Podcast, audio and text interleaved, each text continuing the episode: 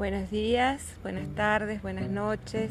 En el estamos espacio que hemos llamado afuera del consultorio para comentar todos los aspectos del cuidado de la salud, especialmente de la salud mental, en estos tiempos que nos, nos afectan a todos y que son inusuales y que son inéditos. Y les habla aquí Ana María Domínguez, mi nombre es Paula Ledesma y con nosotros está Alicia también, que de vez en cuando va a hacer comentarios, aunque no sepa hablar. Y bueno, el tema hoy tiene que ver con la educación en tiempos de pandemia, ¿no? ¿Qué pasa con las carreras de salud eh, que están en este momento transcurriendo sus cursados? Eh, de modo virtual, ¿no? ¿Qué pasa con los docentes, con su salud mental, con los estudiantes y con la formación? Que tantas dudas eh, surgen en este momento sobre qué tipo de profesionales se construyen desde, la educación a distancia, ¿no? Si es realmente posible, qué están pensando desde las organizaciones más eh, nacionales. Es así. Yo puedo hablar especialmente del caso de enfermería, donde eh, nosotros tenemos en nuestro plan de estudios materias que requieren prácticas preprofesionales específicas, les llamamos las PPE, que eh, tienen que hacer una determinada forma de práctica en hospitales, en centros de salud, en comunidad y en este momento obviamente es imposible eh, concretarlas. Sí, también está el caso de facultades como la de medicina de Tucumán, que hace poco los alumnos se habían organizado por las redes sociales, particularmente por Twitter, para poder este, pedirle a la facultad que de alguna manera les dé una solución para poder rendir y cursar. Eh, algo que está todavía puesto en tela de juicio en algunos docentes sobre que la presencialidad es inevitable, particularmente en las prácticas, pero ¿qué pasa con la otra parte del cursado, ¿no? La que uno está acostumbrado a vivir en las aulas y tiene más contenidos teóricos, más de ejercicios áulicos. Y estos estudiantes lo que están haciendo es pedir por favor a las autoridades que se les tome exámenes virtuales, de los cuales gracias a esa reunión que ha habido de estudiantes, ese pedido, les han dado la posibilidad a algunos de rendir la mesa que correspondería a marzo, ¿no? Y, bueno, es como para que pensemos de, que qué sucede con las profesiones de salud en este momento, ¿no? Cómo les enseñamos para actuar en emergencias y a veces los mismos sistemas educativos y académicos no estamos listos para responder, eh, para continuar una formación en tiempos de pandemia. Eh, las clases virtuales, digamos, sería lo, menos complejo porque, digamos, solamente es requerido un poco más de capacitación por parte de los docentes para el manejo de algunas técnicas virtuales que están muy facilitado hoy por toda la tecnología que hay disponible, eh, a veces hasta en forma gratuita, en línea. Este, hay muchas formas, desde el Ministerio de Educación, desde nuestra facultad, por lo menos en, nuestra Facultad de Humanidades, en la UNCE, nos han ofrecido cursos de capacitación en entornos virtuales para todos los docentes que eh, necesiten este apoyo. Em, así que, digamos, eso ha sido lo salvable. Hay otra situación que eh, necesita ser salvada, que son estas prácticas preprofesionales específicas que se relacionan eh, con una forma de hacer, digamos, de cursarla, una forma prepandemia, que eh, en este momento es impracticable.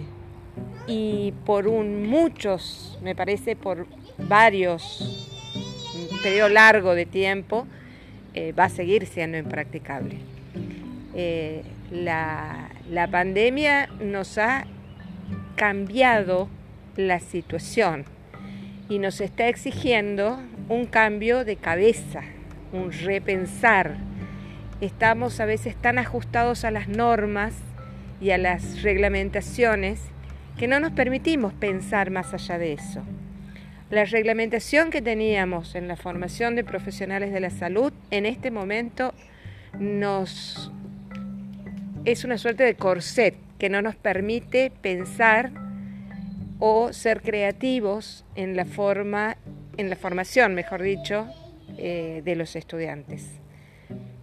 Eh, es importante que los profesionales, que los profesores tengamos la cabeza abierta y pensemos, eh, esta pandemia, además de ser, lo hemos repetido muchas veces, es una situación inédita.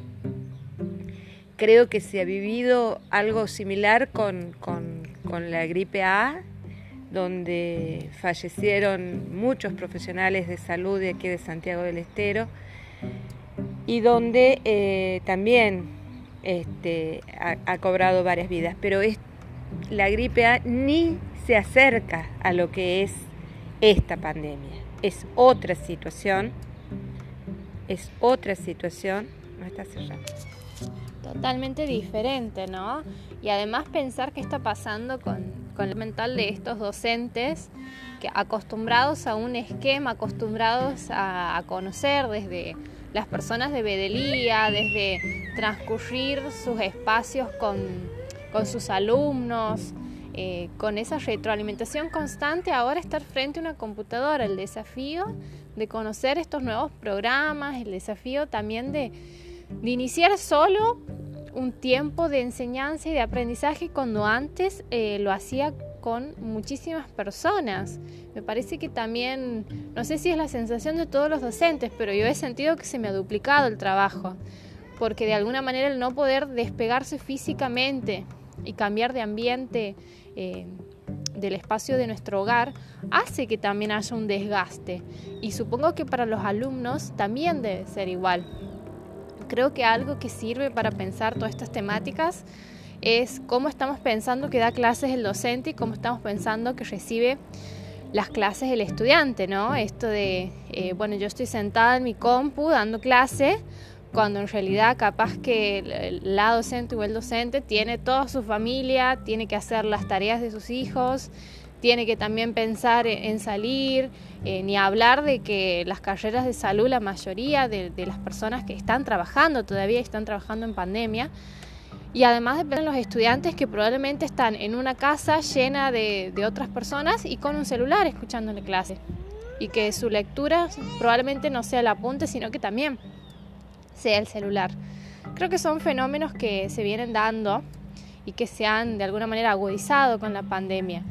Pero bueno, son cuestiones que me parece importante para pensar en la formación de, que estamos brindando en estos momentos, de cómo adaptarnos también. Creo que en salud hay que estar siempre adaptándose a las crisis y repensando los modelos para cuidar, para sanar, para enseñar.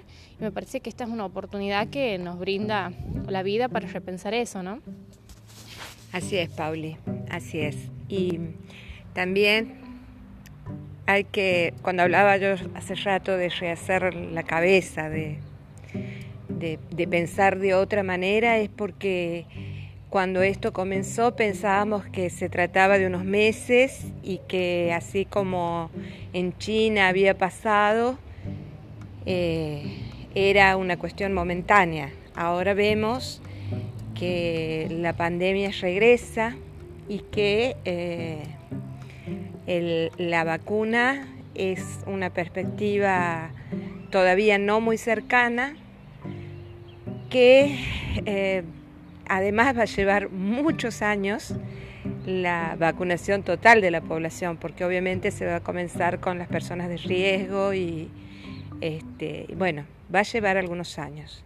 Entonces creo que es un momento de eh, ponernos creativos y pensar de qué manera, de qué manera podemos eh, encarar esta formación desde otra perspectiva. Nosotros em, no tenemos la respuesta, no tenemos, digamos, la forma en que va a ser, pero a lo mejor lo que planteamos desde aquí es un desafío de cómo pensarlo y pensarlo entre todos siempre es una manera de construir mejor.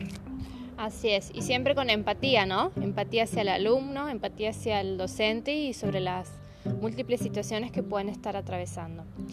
Muchas gracias a todos por escucharnos en este tercer podcast de afuera del consultorio. Hasta la próxima. Hasta siempre. Nos volvemos a encontrar.